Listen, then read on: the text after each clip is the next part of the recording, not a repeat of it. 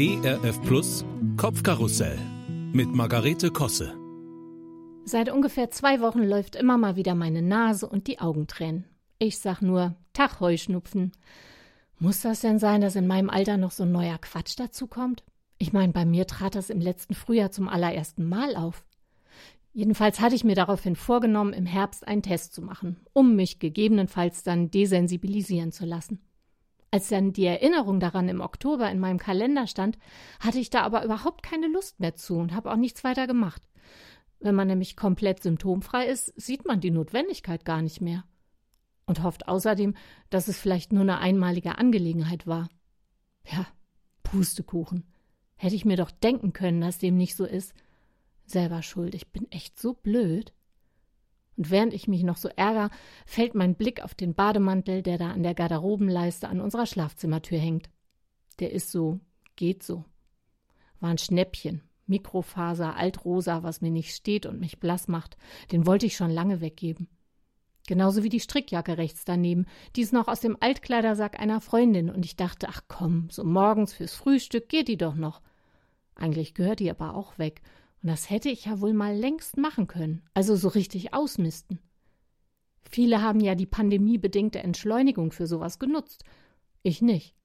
Ja, hätte, hätte Bachmut hätte. Mit meinem Zeitmanagement ist es wohl auch nicht so weit her. Und so viele Bücher und alte DVDs, alles Staubfänger. Könnte man doch bei Momox und Rebuy zu Geld machen, wenn man sich dann mal dazu aufraffen würde. Mann, Mann, Margarete, das läuft bei anderen aber deutlich besser und in den Zinkpötten auf dem Gartentisch steht bei mir noch das halb vertrocknete Heidekraut vom Winter. Bei den Nachbarn leuchten dagegen schon die Frühlingsblumen in bunt. Naja, einen grünen Daumen hast ja eh nicht. Oder du gibst dir da einfach auch zu wenig Mühe.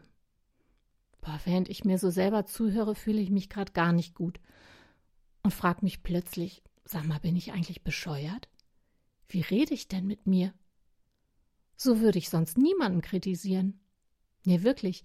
Ich versuche eigentlich immer zu trösten oder zu ermutigen, wenn jemand selbst so schlecht von sich denkt. Bloß mit mir selber kann ich anscheinend ganz schön unbarmherzig sein. Ich habe mal einen Satz gelesen, der hieß Glaub nicht alles, was du denkst. Den fand ich gut, und ich dachte eigentlich auch, dass ich das im Laufe des Lebens auch schon gelernt hätte, also das Entlarven von so komischen Denkmustern.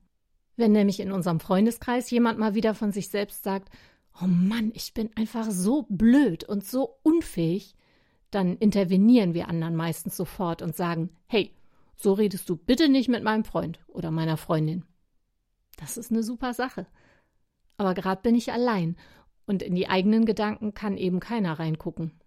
Die kann auch keiner mithören. Und da kann ich dann auch ganz ungebremst vernichtende Eigenurteile fällen, abfällig den Kopf schütteln und mich selbst beschimpfen. Und während ich noch damit beschäftigt bin, passiert plötzlich etwas Merkwürdiges. Mir ist nämlich auf einmal so, als ob Jesus neben mir steht, und ich höre ihn sagen Ey, hör sofort auf damit, so mit meiner Freundin zu sprechen.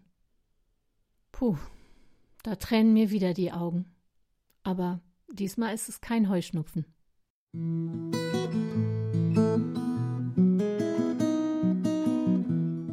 Kopfkarussell von und mit Margarete Kosse.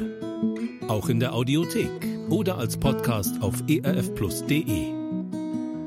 ERF Plus. Gutes im Radio.